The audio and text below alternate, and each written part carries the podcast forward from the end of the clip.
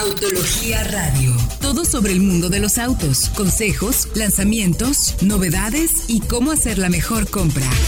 Arrancamos. Muy buenas noches, bienvenidos a esto que es Autología Radio. Los saludamos como todos los jueves, 8 de la noche, a través del 105.9 de FM, pero quedándonos en casa. Seguimos en cuarentena y seguimos haciendo este programa para todos ustedes, para que no pierdan la información más importante sobre el mundo de los autos, pero evidentemente en casa. Y en casa estamos todos. Así es que si me lo permiten, eh, quiero saludar a mis colegas en la mesa virtual de Autología Radio. Saludamos hasta la Ciudad de México al buen Fred ¿Cómo estás, mi tío Fredo? Muy bien, Héctor, Diego, toda la audiencia. Una semana más desde casa. Ustedes también quédense en casa y cuídense, manténganse sanos. Correcto, Fred. Muy buena recomendación. También saludamos aquí en la bella Guadalajara al buen Diego Briseño, quien se cuece bajo los influjos del terrible, terrible sol tapatío. Exactamente, ya estamos como siempre en casa. Yo creo que lo que me preocupa es que yo creo que ya nos quedamos aquí, oye. Todo parece indicar que las cosas van a seguir aquí, pero bueno, nosotros tenemos la posibilidad, evidentemente, gracias a la tecnología y a la comunicación y las herramientas que existen, y que la industria automotriz como tal es una industria que bien puede mantenerse entre comillas, por lo menos en información a través de estos medios. ¿Cuántas presentaciones de autos no hemos visto ya de manera digital? Webinars, en fin, varias, hemos estado en presentaciones de autos en Brasil, en fin, el tema de la tecnología nos ha ayudado mucho para que no perdamos el hilo de la información, así es que los invitamos que vayan a www.autologia.com.mx para que chequen todas las notas que estamos escribiendo todos los días. Hay información muy interesante, ya no solo para tomar buenas decisiones de compra, sino para también estar bien informados y entretenidos en estos momentos de cuarentena. Y las redes sociales, por si quieren platicar con nosotros, eh, voy a decir arroba autología online y solo autos, pero autología online lo pueden encontrar. Voy a tratar de hacerlo de corridito y sin equivocarme, si no ya me corrigen, querido Freddy, querido Diego, pero estamos en Twitter, en Instagram, Google Plus, Gmail, Gmail, no, fíjense, eso no es red social. también, pero no es YouTube, YouTube y ¿Qué creen? También estamos en TikTok. Así es. Te digo, la cuarentena nos hace hacer cosas de las que luego podríamos arrepentirnos, pero, pero bueno, también tenemos ya nuestra plataforma de TikTok donde presentamos un poco más de los momentos más importantes de cada uno de los videos, que tenemos ya casi 400 pruebas en el canal de YouTube. Entonces, pues de qué hay información hay información, ¿no, chicos?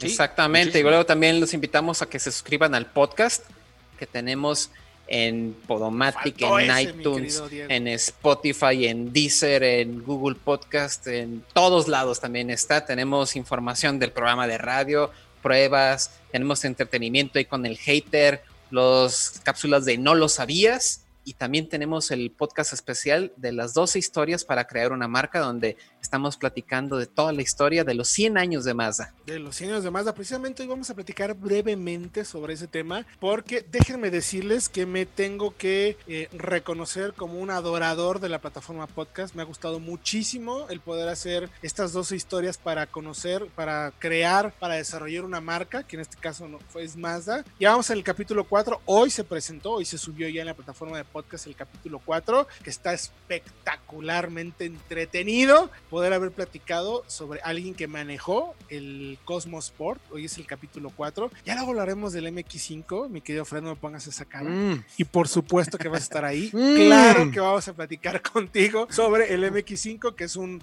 definitivamente uno de los autos más importantes en la historia de Mazda. Pero el Cosmos Sport, regresando de los siguientes cortes y música, les vamos a contar por qué es importante en la historia de Mazda para que vayan al post. Vamos a dar una pequeñísima prueba. Entonces, ya mencionamos redes sociales, ya mencionamos que se puedan quedar en casa los que puedan.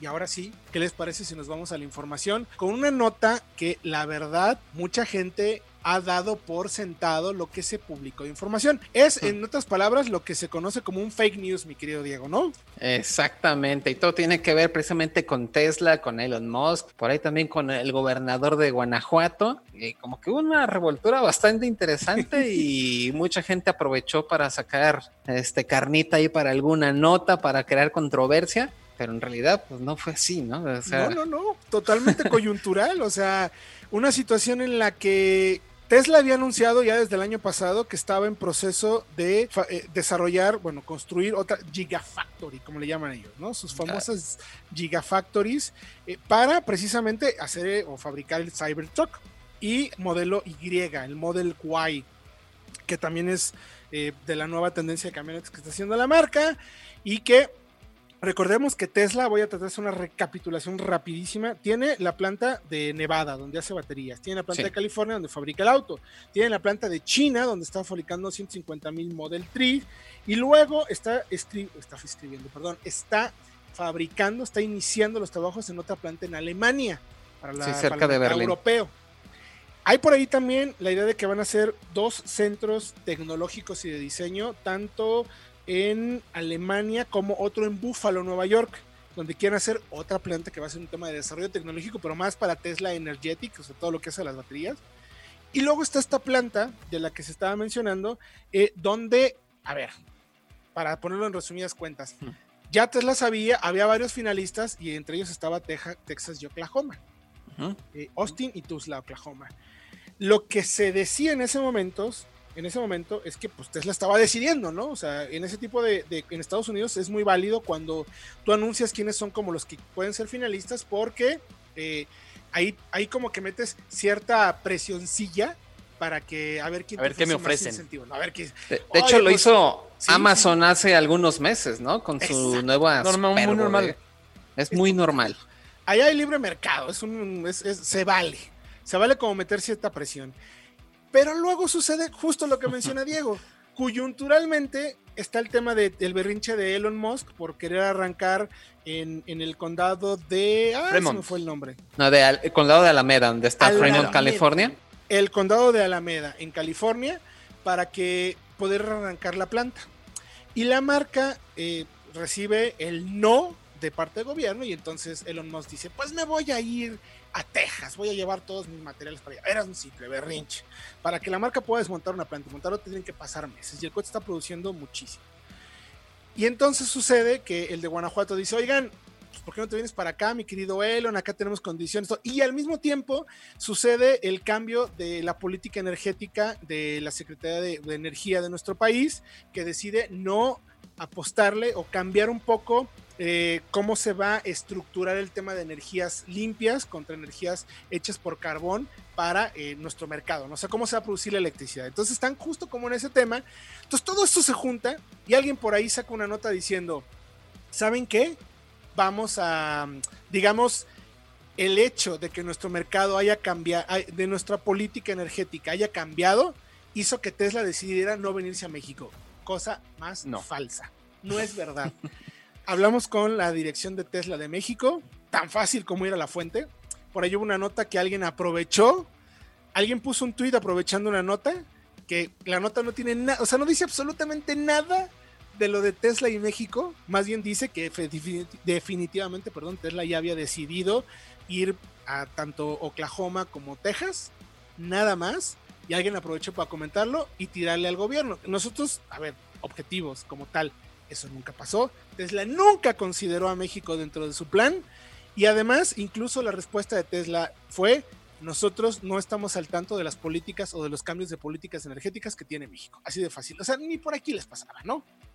Sí, y la verdad, aunque puede parecer algo lamentable que no tengan considerado poner una fábrica en el Bajío, que sabemos que es un área muy importante que a lo mejor podría tener este, muchos beneficios para la región y tanto para Tesla, pues en realidad era algo que no, no, estaba contemplado. No, para nada. Jamás entró, jamás entró en la jugada México.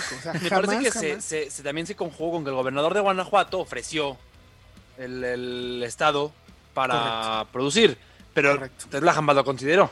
Jamás. Fue un ofrecimiento muy inteligente de, de puntual. muy inteligente, pero Tesla no lo consideró. No, jamás lo, la dijo, oye, pues chido, ni siquiera contestaron, vaya. Sí, no. Ni siquiera le contestó. No, de hecho, este Elon Musk borró ese tweet. Entonces, ahí se quedó perdido. Entonces, pues así las cosas, no se crean las fake news, vayan a la fuente original o a medios como nosotros, donde sí tenemos la información. Por lo pronto, vamos a ir a musiquita y qué les parece si regresando hablamos de qué vamos a hablar, denme un segundo, precisamente de el pronóstico de ventas que tenemos para, eh, mayo. junio y todo el 2020 a ver cómo nos pinta la industria. Platicamos con Jato Dynamics sobre eso. Estén pendientes aquí en Autología Radio. El 30 de enero de 1920, 100 años atrás, Yujiro Matsuda cumplió su sueño. Creó una compañía que pudiera ayudar a la gente del pueblo que lo vio nacer en 1931. Dejó atrás la fabricación de máquinas y corchos para comenzar su camino dentro de la movilidad con la introducción del Mazda Go, una pequeña motoneta con batea que sin saberlo sería clave para transportar víveres y herramientas para el pueblo de Hiroshima después de la bomba atómica de 1942. Después vinieron aciertos con el lanzamiento del R360, su primer vehículo de cuatro ruedas que movilizó a Japón, seguido del Cosmo, el primero en ofrecer un motor rotativo en la década de los 60, que les permitió desafiar lo imposible en 1991 y convertirse en la primera marca japonesa en ganar las 24 horas de Le Mans con un motor de estas características. El camino de Mazda en estos 100 años les permitió desde ofrecer el convertible biplaza más vendido del mundo hasta establecer un plan de desarrollo sustentable reduciendo hasta un 90% las emisiones contaminantes para las próximas décadas y procesos de manufactura cada vez más limpios, sin perder la emoción del manejo y establecer un vínculo emocional con sus clientes. Muy buenas noches, estamos de regreso aquí en Autología Radio y estamos transmitiendo en el 105.9 de FM. Ya platicamos del fake news famosísimo de Tesla y su presencia en México, ¿no? De acuerdo incluso con la marca en México, dice, no, señores, no va por ahí. Pero también tuvimos una plática muy interesante en la semana con Autología Talks, ya en esta plataforma donde damos espacio a través de conversaciones virtuales con diferentes protagonistas de la industria automotriz que nos pueden ayudar a entender la situación que estamos viviendo como industria, qué está pasando, hacia dónde vamos. Pero antes de eso, mi querido Diego Briseño, si apenas nos están digamos, sintonizando y se perdieron la primera parte que estuvo muy interesante sobre Tesla, ¿qué pueden hacer, mis queridos? Eh, se le llama radioescuchas, ¿verdad? Aunque estemos haciéndolo digitalmente, son radioescuchas, correcto. Exactamente, y está súper fácil aparte. Tenemos el podcast de soloautos.mx donde tenemos toda la información del programa de radio, también tenemos pruebas, también tenemos entretenimiento con el hater, su tracción trasera, los eh, programas de No lo sabías también. Y también tenemos el nuevo podcast especial de 12 historias para crear una marca donde estamos contando a detalle la historia de los 100 años de Mazda. Estamos disponibles en iTunes, en Spotify, en Podomatic, en Deezer, en todas las plataformas de podcast. Así que suscríbanse porque están muy interesantes los podcasts de Mazda, la verdad. Hay expertos, por ahí también está Fred. No te creas, Fred. Tú eres un experto en Mazda, nos queda claro. Gracias. Yo espero con ansias el del MX5. Ya si no me invitan, me voy a poner triste. Te vas a tener que portar muy bien, pero de todas maneras invitamos a nuestros amigos a que se suscriban al podcast de soloautos.mx. Efectivamente, tenemos toda la información. Oigan, y en esta semana, como mencionamos, hicimos el Autología Talks. Me pareció sumamente interesante volver a platicar con Gerardo San Román, quien es el country manager de Yato quién es Yato. Yato es una empresa de análisis de datos, tal cual. Analizan toda la información que existe en tema micro y macroeconómico, no solo en México, sino, si no me equivoco, están en 64 países, o sea, es gigantesca la red de información y de datos que tienen, y con eso pueden pronosticar qué está pasando. Nada más para darles un dato. Hablamos con ellos en marzo y nos pronosticaron, perdón, en abril, y nos pronosticaron las ventas que abren en abril. Ellos dijeron, calculamos que el mercado va a caer entre el 60 y el 70%, se van a vender alrededor de 34 mil unidades. El mercado cayó 64.5, clavado. En medio, y se vendieron 37 mil unidades. O sea, de qué saben, saben. Entonces volvimos a platicar con ellos y creo que fue una charla muy interesante porque evidentemente el pronóstico me parece, no sé qué piensan ustedes, pero me parece que no es tan malo. A ver, hay que entrecomillarlo, entendemos que estamos en una situación donde las agencias están cerradas, donde no hay, todo mayo no se trabajó, pero ellos se atreven a pronosticar cuánto, quién, quién empieza con el tema, quién, quién pues el tiro. Fueron entre 30 y 40 mil unidades. Y yo estoy de acuerdo con que el golpe no fue tan duro considerando que la industria mexicana ya venía con una inercia negativa en meses pasados, antes del coronavirus. Y ahora agencias cerradas tuvieron todos que adaptarse muy rápidamente a la estrategia de ventas digitales, tanto el cliente como las marcas como los distribuidores.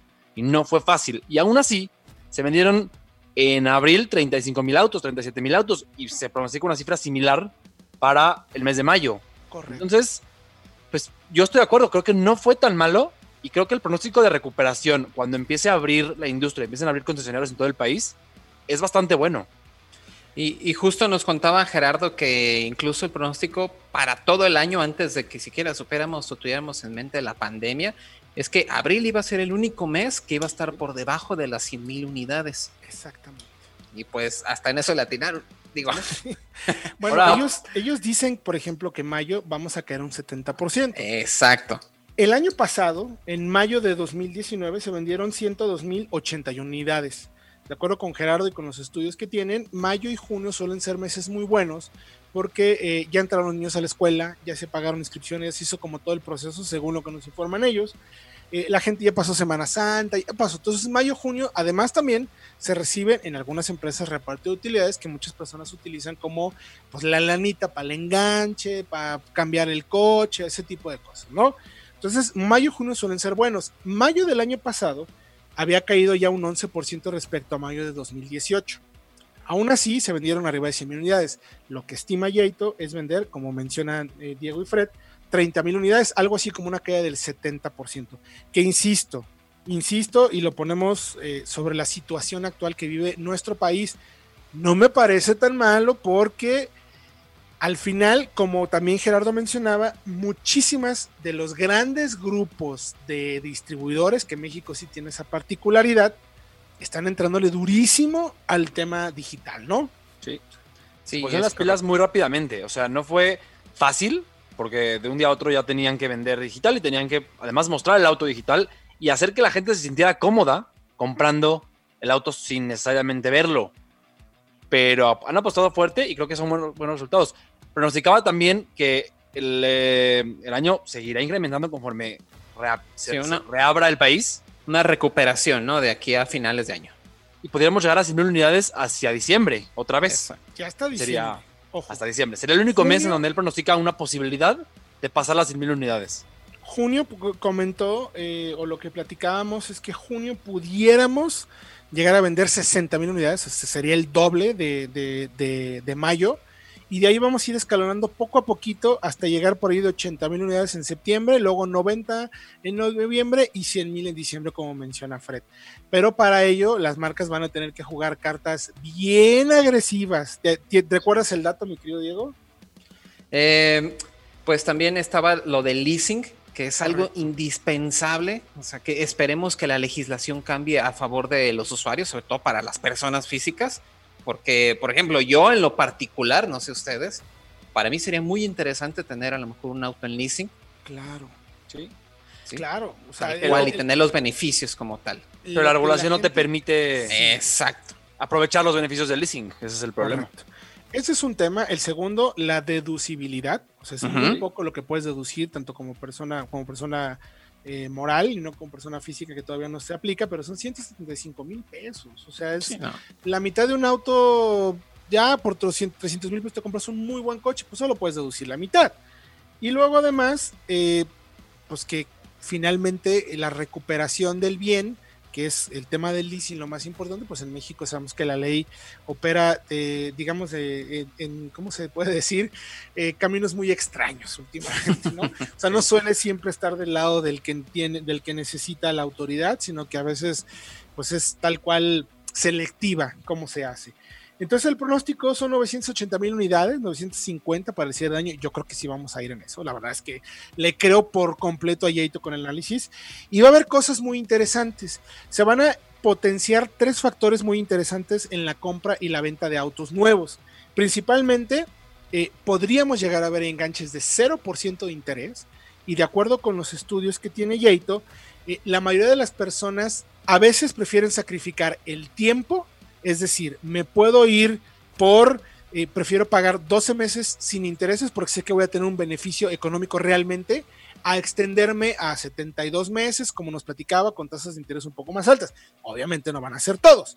Y también interesante, se van a potencializar el tema de seguro gratis y todo el servicio integrado en el uso del crédito del auto.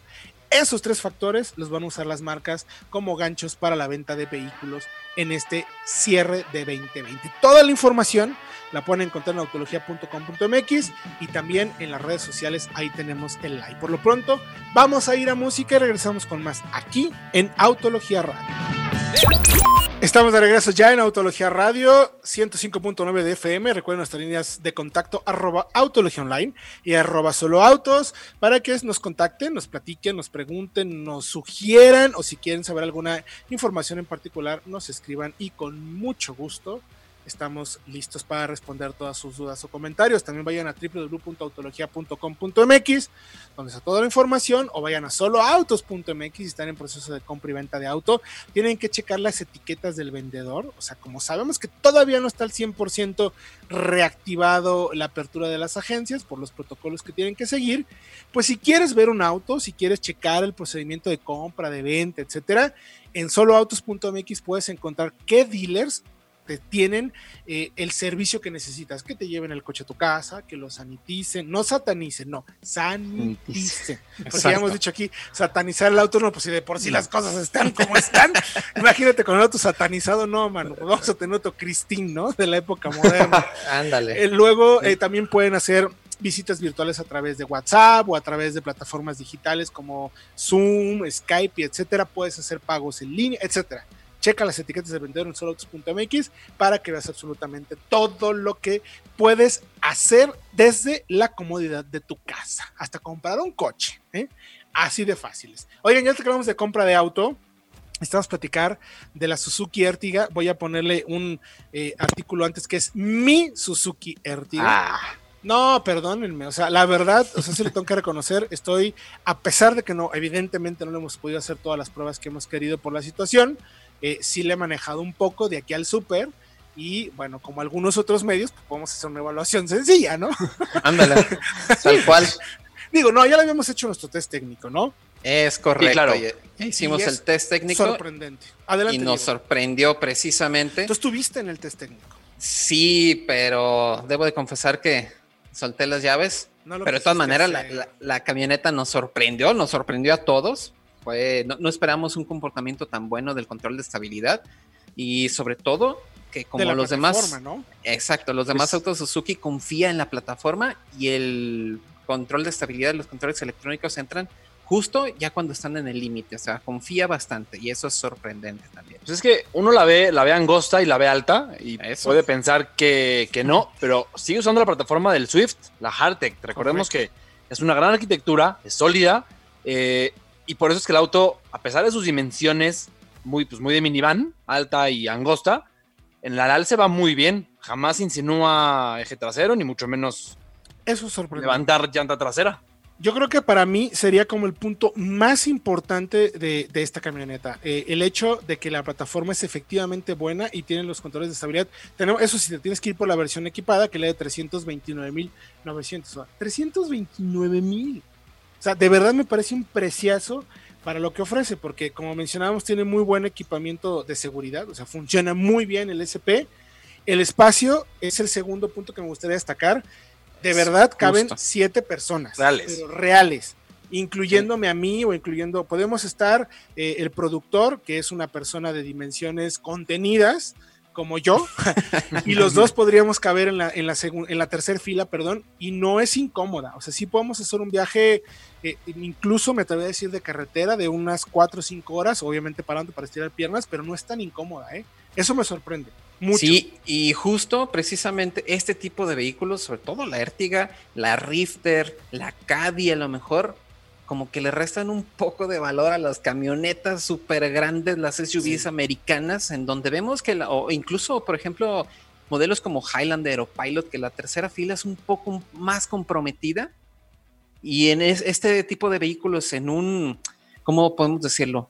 En un planteamiento mucho más chico, en un volumen mucho más chico, en realidad pueden este, poner a siete personas realmente cómodas y mantiene un buen espacio de cajuela. O sea, no es, evidentemente, con la tercera fila en posición, no es enorme, pero, caben tres, cuatro maletas, es bastante bueno. Y creo que la clave es que está muy bien aprovechada. O sea, porque está muy bien diseñada para, incluso tú lo puedes ver en los asientos, que no son muy, muy anchos, para aprovechar a lo máximo el espacio y dejar aire para los pasajeros. Efectivamente. valiosísimo. Eh, las soluciones interiores me parece que es otro punto muy valioso. Eh, la segunda banca tiene manera de recorrerse 40-60. Es muy fácil acceder a la tercera fila. eh, los asientos con un solo movimiento, cualquier persona, incluso niños, pueden moverlos, que eso es un tema también importante. Luego a veces eh, tienen los sistemas muy evolucionados o muy con miles de cosas, pero luego son muy pesados, tanto para niños o para mujeres. Este lo puede mover cualquiera. Y hay una cosa que me encanta. Tiene un doble fondo, la cajuela, donde, por ejemplo, ahora que vas al supermercado y que ya no te dan bolsas y que si se te olvidó la bolsa, pones abajo todo y no se mueve, no se anda golpeando por todos lados. Eso me parece fantástico. De verdad, me, gusta mucho en ese sentido. Mínimo son 153 litros de cajuela, pero me parece que es más. O sea, realmente en volumen es eso, pero en aprovechamiento de espacio es bastante bueno. Perdón que interrumpa, pero tenemos varias SUVs mucho más grandes, con tres y las asientos, que no tienen esos 153 litros para la tercera fila. Son mucho más grandes, mucho más voluminosas. Además, ¿sabes cuánto mide? 4.4 metros de largo. O sea, mide lo que cualquier otra camioneta eh, SUV compacta eh, tiene. O sea, quizás no lo que una CRB, pero sí anda midiendo más o menos lo que mide la S-Cross, que anda por ahí en ese tamaño. Pero aquí meten a 7. O sea, eso es lo que a mí me sorprende mucho. ¿Qué me gusta también? El motor. El motor es, a ver, entendiendo que es un vehículo eh, pensado para, principalmente para mover a muy buena cantidad de personas en ciudad, me parece más que perfecto. Es 1.4 litros, son 103 caballos, o sea, es, chiquito, pero es suficientemente bueno. Y lo que sí me gustaría mejorar es que el SP estuviera en las dos versiones, porque la manual de 5 se mueve mucho mejor sí que la automática de 4, que no es mala, insisto. Para temas de ciudad resuelve muy bien, pero sí me gustaría que quizás eh, hubiera una versión eh, manual con el SP para que cuando sales a carretera si le saques un mejor aprovechamiento, porque ya en carretera y vas cargado, pues ya se siente un poquito que, que, le cuesta un poco de trabajo, ¿no? Es que al tener solamente cuatro marchas, tiene que estar, tiene que priorizar una cosa u otra, no ambas. Claro. Y está muy bien escalonada para ciudad, de forma que las primeras cuatro marchas, son las que tiene, funcionan eh, a velocidades pues, más bajas, de hasta 90, 100, pero ya más arriba ya le cuesta más trabajo por las cuatro velocidades. La manual no la he manejado, pero debe ser bastante mejor en ese sentido. Fíjate que yo tampoco he manejado la manual ahora que lo mencionas. Sería interesante. No lo recuerdo, no lo recuerdo, pero estaría muy bien. Otro punto que me gusta mucho, tenemos aire acondicionado de muy buena manufactura. O sea, enfría y, y, calienta bastante rápido la cabina adelante, pero tienes uno adicional que está montado justo arriba de las cabezas de los, eh, de los pasajeros de la fila delantera, precisamente para las dos filas posteriores. Y funciona muy bien, tiene tres velocidades y funciona a la misma temperatura que tú pones el, principal, ¿no? Y además hay otra cosa que me gusta mucho, que son los portavasos con eh, ventilación. Puedes mm. enfriar tu lata o calentarla. O sea, son pequeños detallitos que lo hacen muy bien. Y además también tienes eh, Google Play y Android Auto, si no me equivoco. Creo que tienes, perdón, Android Auto y Apple CarPlay. ya lo dije bien por primera vez, fantástico. Funciona muy bien. La pantalla táctil es pequeña, no es eh, tecnológicamente la más avanzada, pero cumple. El equipo de sonido está bien, tienes equipo eléctrico para, para todas las ventanillas, para, para los eh, espejos retrovisores, perdón, laterales. O sea, es una camioneta muy honesta que cumple muy bien y para lo que cuesta me parece que no hay nada en el mercado que te ofrezca el nivel de equipamiento que tiene y el espacio por ese precio. Porque me parece que la otra que me gusta mucho es Rifter, pero es mucho más cara, si no me equivoco, ¿no? Exactamente, y solo hay versión manual, son casi 30 centímetros más de, largo. Exacto, exactamente. Pero también tiene el motor diésel, que también es una ventaja en ese aspecto. Es unas por otras. Yo creo, no sé qué piensan ustedes, pero la verdad es que por este precio, por los 330 mil pesos que cuesta, pues no pienso en otro vehículo que te dé el mismo espacio. Y ojo, lo que para nosotros es muy importante, lo bien que se maneja y lo, lo segura que se siente, ¿no? Porque luego a veces por la misma configuración que tiene el vehículo, podrías darte un poco de desconfianza de cómo se pudiera manejar una situación de emergencia, que como ya comprobamos en el alce, no existe, ¿no?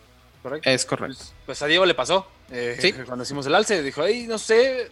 Y al final, maravilloso. Incluso le metimos a velocidades ya más altas. Correcto. Y si bien ya no alcanza a entrar, por obvias razones, segura en sus acciones y progresiva. Efectivamente. Pues los invitamos a que vayan a nuestro Facebook y nuestro YouTube de arroba autología online porque ahí tenemos un live para demostrar todas las características del vehículo porque además está bien ensamblada, tiene buena calidad de materiales y es muy fácil de limpiar los interiores, sobre todo si tienes niños. Créanme que se los digo por experiencia. créanme la verdad, créanme, créanme. Y si les parece, vamos a ir a un pequeño corte comercial y regresando platicaremos del el live que tuvimos con Kia, algunos vehículos que nos confirmaron, además de la prueba del Julieta y algo sobre el podcast de las 12 historias para crear una marca con Mazda. Estamos de regreso ya en Autología Radio, último bloque. Este programa hemos hablado de cosas muy interesantes, hablamos sobre la fake news, de Tesla, si estaría o no considerando el país para montar su próxima Gigafactory. También hablamos del pronóstico de ventas con Jato, cómo le está yendo o cómo le estaría yendo a nuestro mercado en los próximos meses. También hablamos de la Suzuki Ertiga, uno de los modelos que por 290 mil a 330 mil pesos encuentras muy buen nivel de equipamiento y espacio para siete pasajeros. Y ahora vamos, ni más ni menos que con el Autología Talks que tuvimos con Kia y la prueba del Julieta. Pero antes, mi querido Freddy, mi querido Diego, permítanme platicarles rapidísimo del podcast que tenemos con 12 historias para crear una, mar una marca, iba a decir para crear una Mazda, no, eh, para crear una marca, porque se acaba de subir el día de hoy, es jueves de podcast de 12 historias para crear una marca y hablamos del Cosmo Sport, que no sé si ustedes sabían, yo creo que Fred sí, pero bueno, haz de cuenta que no sabes, Fred. Eh, el Cosmo Sport fue realmente el primer vehículo que sentó eh, los lineamientos de cómo iba a operar la marca en toda la historia. Toyota, Nissan, así eran, fabricaban ya autos a gran escala y Mazda decía, a ver, yo no puedo competir o no quiero hacer eso, lo voy a hacer por mi manera. Para eso desarrollaron el, digamos que perfeccionaron el motor Bank, el motor rotativo, pero lo hicieron muy a su manera. Entonces se le llama incluso de rotativo al motor, de, tanto que le modificaron tantas cosas que le hicieron, pero también el tema de la sensación de conducción. Entonces ahí se sentaron los precedentes de yo voy a hacer las cosas a mi manera y quiero diferenciarme del resto por mi apuesta tecnológica y de conducción. Ahí en ese modelo se sentaron las bases. Y eso lo platicamos justo en este podcast. Y es que les pedimos que vayan a soloautos.mx en Spotify, Deezer, Pandora, iTunes, eh, de, ¿cómo se llama el otro? Y Google, Google Podcast, todas las plataformas de podcast. Busquen Solo Autos y ahí tenemos el capítulo 4 de dos historias para crear una marca. Dicho esto y presumiendo que somos los únicos que estamos haciendo eso, nos vamos ya con la plática que tuvimos con Horacio Chávez, el managing director de Kia México. Muy interesante, ¿no? Sobre todo entendiendo, eh, sobre todo lo que va a llegar, mis queridos amigos, ¿no? Mi querido Fred, ¿qué llegaría o qué nos gustaría que llegara de, Kia a nuestro mercado? Pues, eh, de hecho, le hicimos muchas preguntas de producto, Héctor y Diego, toda la audiencia. Nos comentaba, primero, eh, Telluride, complicada. ¿Por qué? Porque la producción es en Estados Unidos y está destinada de momento solamente para Estados Unidos. tienen esa, esa limitación. La demanda ya es muy grande, ¿perdón? Las pagan bien allá, además. la, demanda ya es, la demanda ya es muy grande, se están vendiendo todas allá, entonces no hay ahorita cómo traerlas para acá, pero la quieren tener. O sea, dijo que, que, si la, que si hubiera más producción, si la planta tuviera más capacidad de producción, seguro la traen. La idea de Kia siempre ha sido esa, traer tantos modelos como crean que son viables. Entonces, ahí por, por eso no nos vamos a detener. De momento lo que los detiene es esta, esta, este tema de limitación en la producción. Lo mismo le ocurrirá, nos comentaba Horacio, al Optima probablemente. Al Entonces, lo mismo. Híjole, y lástima porque el coche está espectacular. Seguramente llegará. No va a ser como, por ejemplo, el, Sonata, que ese sí ya no lo trajeron por el tema de que quisieron mm. abandonar el segmento. Va a venir, pero eh, va a tardar un poquito más. Y nos habló también de la Sorento, que ya la vio, que ya la, la están contemplando y evidentemente va a llegar, porque además esa es la crossover de tres filas más vendida del, segmento. O sea, de su, el segmento de las medianas grandes es la más exitosa, entonces llegará. Y cerramos con Río Turbo, que es como lo más pues valioso que nos, que nos, que nos dijo, y el Picanto. quieren tener los dos. A ver, a ver, ¿qué de Río Turbo? A ver, a, dónde vamos? eh, ¿Por qué sabemos que hay un Río Turbo, pues? Porque en Europa se vende el Río con motor 1.0 turbo de 120 caballos de fuerza, motor de Kia y de Hyundai, que se, echa, se usa en otros productos y sí lo quieren tener. La idea es que con el facelift se pueda pues hacer esa adecuación y tenerlo en el río mexicano que se produce en pesquería. Sería interesantísimo. Porque además, El, único, el único coche subcompacto que hay en ese segmento con un motor turbo es, si no me equivoco, el Swift bueno, como hatchback. Como hatchback. Como hatchback, porque como dan está el Onix. El, Onix, ¿no? Sí. Pero ahí se dan hatchback, sería interesantísimo. Es un motor eh, ya probado, ya tiene su, tiempo, y eso lo hace todavía más interesante. Que es un motor turbo potente, que funciona muy bien con la altitud de nuestras ciudades, pero que no es. Eh, ya está probado, tiene la garantía de Kia. Creo que sería una, uh, una edición interesante. Y el, el, Picanto, que tienen ya años queriéndolo tener, y nos, nos confirmó que pues siguen buscando. O sea, no está nada confirmado, pero, pero que apenas, apenas vean la oportunidad de, introducirlo, lo van a hacer. Sí, desde que llegó la marca, ¿no? Estamos esperando al picanto, tal cual. Eh, pero pues, la verdad también se ve complicado porque no hay manera de cómo traerlo que sea accesible así como el, pues el Gran i10, ¿no? Por ejemplo. Competiría el Gran i10. Río. Ese es el problema. es que saben qué pasa que nos estaba platicando Horacio, precisamente, que tienen un auto ya en cada segmento, en cada segmento de los, digamos, de los de mayor volumen. Y cuando mencionamos al Picanto nos dijo como, ah, ese segmento nos falta, el segmento de los City Cars. Inmediatamente, eh, hay, fíjate que ese sí lo quisiéramos tener porque es, si acaso, lo que nos falta eh, en México. Ojalá el Picanto se hace en Corea y se hace también en India y si no me equivoco también se hace en Sudamérica. O sea, podría venir de varias partes. Y en, cualquiera, en cualquier caso tendría un enfoque distinto. Si viene de Corea, por ejemplo, sería probablemente muy caro y se acercaría demasiado al río y ya no tendría sentido. Pero si viene de India, como sucede con el Gran i10, con el que comparte muchos componentes, podría ser interesante porque sería un auto pequeño, muy maniobrable y sobre todo barato, con todo el equipo de seguridad y la garantía de Kia. Correcto, y el diseño además, que es muy bonito. La verdad es que es muy bonito. Pues si quieren escuchar la entrevista completa, los invitamos que vayan a arroba autología online, tanto en la cuenta de Facebook de Autología, de Solo Autos, o también en nuestro canal de YouTube, donde tenemos justo el live, donde hacemos todas estas preguntas completo, media hora de información privilegiada de cuáles son las decisiones y hacia dónde va Kia en nuestro mercado. Y lo que sí tenemos que despedir, desafortunadamente, porque tú te enamoraste del auto, mi querido Fred, es el Julieta, ¿no? Esta versión de 110 años, si no me equivoco, aniversario especial. Sí, es una versión que llega como modelo 2020 y de hecho ya despide al modelo porque ya no va a haber un Julieta 2021, se va a reemplazar con la Tonale, una SUV, lógicamente, como todos vienen haciendo últimamente. Es un auto que ya tiene sus años, estuvo en el mercado 8 o 9 años, si no me equivoco, no se renovó mucho, entonces ya le, ya le hace faltado cambiar o morir. Y creo que es un auto, no me dejarán mentir, que compras porque te encanta. O sea, no hay una razón, me parece eh, lógica, para comprarlo, porque hay autos más, la verdad, hay autos más confiables a, largo plazo. a mí me escribieron por Twitter un, este, uno de los chicos que hace radio del triste turno, de los, me dijo, oye, brother, ¿cómo ves este coche y el tema de revent? Dije, a ver, o sea, cualquier auto eh, que por ese precio eh, de, y de ese segmento te va a dar mejor performance, vas a tener un mejor desempeño. Sin embargo, este auto te lo compras porque te encanta. me dice, sí, por eso me lo compro, me fascina. Me fascina cómo se maneja y me fascina cómo se ve. ya, listo. Cuesta Dale. 155 mil pesos nuevo. Entonces, por ahí, por 540 está el León Cupra. Y por 580, 575, yo me compraba, ya saben, mi consentido, que es mi, mi Peugeot 308 GTI. Hay mejores opciones. Si te vas a lo lógico, hay mejores opciones. Pero eh, es un Alfa Romeo. El motor es bastante bueno. Dijiste lógico y opciones, Fred. Lógico y opciones. Ahí no entra el 308. No, vaya. no, no es como, coche deportivo, nada más van a ver que lo pidamos. No, sí, a ver. sí, sí. Claro que pero, a ver, lo, interesante es, nada más por ser el Alfa, el Julieta en la versión Veloce, ¿es un hot hatch? ¿Ese motor realmente es, tiene un manejo deportivo? Sí, sí, es más, es quizá más como un Golf GTI en el sentido de que es más refinadito, no es tanto como un Cupra de, explosivo y de brutal pero es un motor 1.75 litros, así lo llama Alfa Romeo. O sea, no es ni 1.7 ni 1.8. De 240 caballos de fuerza. Eh, funciona bastante bien, sobre todo la caja. Una caja de doble embrague muy afinada, muy acertada en cambios y muy precisa. Eso me gustó. No me gustó, por ejemplo, que no. Eh, le faltan cosas. Por ejemplo, no tiene. La pantalla es muy chiquita.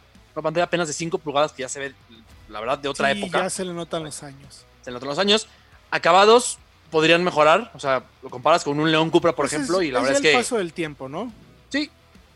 Sí, pero es un auto que, como decíamos, si te encanta, si quieres ese, ese factor Alfa Romeo que ninguna otra marca puede ofrecerte, eso. Pues es eso. Es eso, es un Alfa Romeo hermosísimo, punto. No hay más, se maneja muy bien. Sí tiene ese, ese carisma latino latino, italo, italo, ¿cómo se dice? Italo latino. Pues yo diría latino, directo, tal cual. Tal cual. sí, sí, sí, sí. Y tiene los modos de manejo, el DNA, Dynamic normal, y el otro es, me parece que es para eficiencia, pero no sé cómo se dice en italiano, es... Eficiencia. Se fue, exactamente, lo perdí. pero, sí que cambia la puesta a punto sobre todo del acelerador. all weather es, es all weather. Exacto. Para pues seco y es en general pues, si hay nieve o, lluvia para que no patine. Muy bien, mi querido. cambia el, la puesta a punto del auto.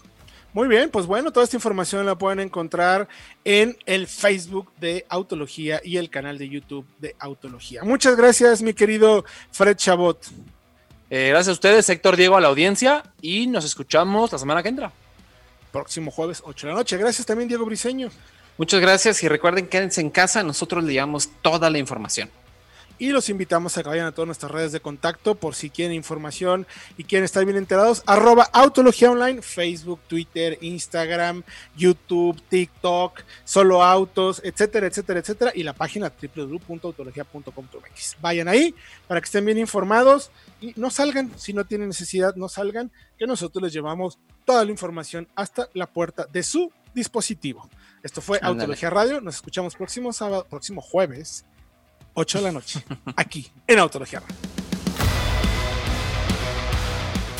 Autología Radio.